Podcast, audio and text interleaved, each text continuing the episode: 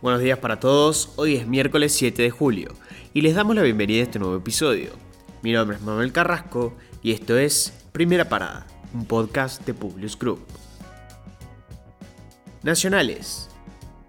Anoche hubo una gran confusión en los medios nacionales sobre el tema de la salud del senador nacional Carlos Reutemann, si bien se supo que su estado había empeorado, hubo quienes fueron más allá y lanzaron titulares anunciando que había muerto, a lo que su hija, enojada con esta situación, desmintió todo y dijo que era un juicio a todos los medios que habrían publicado sobre la supuesta muerte de su padre.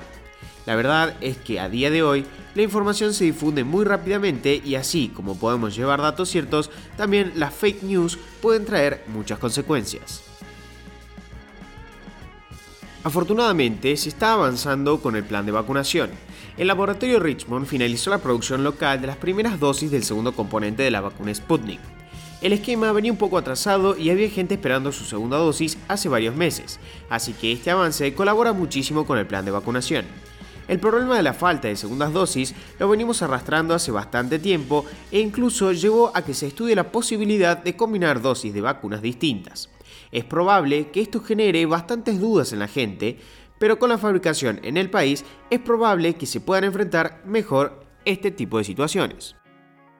Siguiendo la misma línea, además de la vacuna rusa, el Senado ya está próximo a aprobar el DNU que permite el ingreso de vacunas Pfizer, Moderna y Johnson Johnson.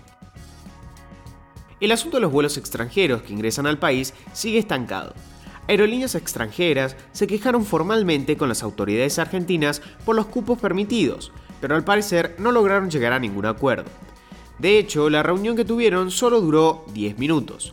Mientras tanto, solo pueden ingresar 600 argentinos al país por día y son más y más los que van quedando a la espera para poder volver, y lamentablemente no tiene una respuesta ni del gobierno ni de las aerolíneas. Internacionales. Hace ya varios días se conoció la noticia del joven Samuel que fue asesinado en España, luego de que un grupo de personas lo atacara al grito de maricón. Por esta misma razón, la gente lo clasifica como un crimen homofóbico y la sociedad española está muy conmovida. De hecho, ayer miles de personas salieron a reclamar a las calles para pedir justicia por Samuel. Hasta ahora, el asesinato sigue bajo investigación y ya hay tres personas entre 20 y 25 años que están detenidas. Realmente es un caso que está tocando muchos corazones de la gente y que enfurece sobre todo a la comunidad LGBT. En cuanto a vacunas internacionales, Estados Unidos actualizó la lista de países que recibirán sus donaciones. Entre los más beneficiados de América Latina está Brasil y sobre Argentina todavía no hay donaciones inminentes. Las vacunas que están siendo donadas son Pfizer, Moderna y Johnson Johnson, por lo que al no estar aprobadas definitivamente en el país no pueden ingresar. Desde el gobierno esperan revertir esta situación en los próximos días. En otras noticias, asesinaron al presidente de Haití en un asalto en su residencia en Puerto Príncipe. En el ataque también resultó herida la primera dama. Todo esto sucede a poco tiempo de las elecciones, pero lo curioso es que el presidente Jovenel Moise no podía presentarse como candidato. Ahora sí, había convocado un referéndum para una nueva constitución y no tenía mucho apoyo. Es evidente que tampoco contaba con el apoyo para permanecer en su cargo. Los ciberataques están a la orden del día. Los casos de uso indebido de información han causado grandes problemas a nivel mundial y el control estatal de Internet por parte del Partido Comunista Chino es total. Bajo este contexto se abre una nueva polémica en Hong Kong con una nueva ley que el régimen espera instaurar para proteger los datos.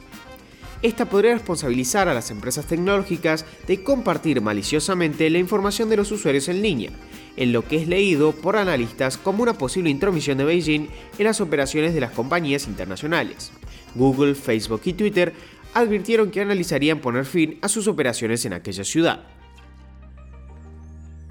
Y ahora sí, los despedimos por hoy. Gracias por escucharnos.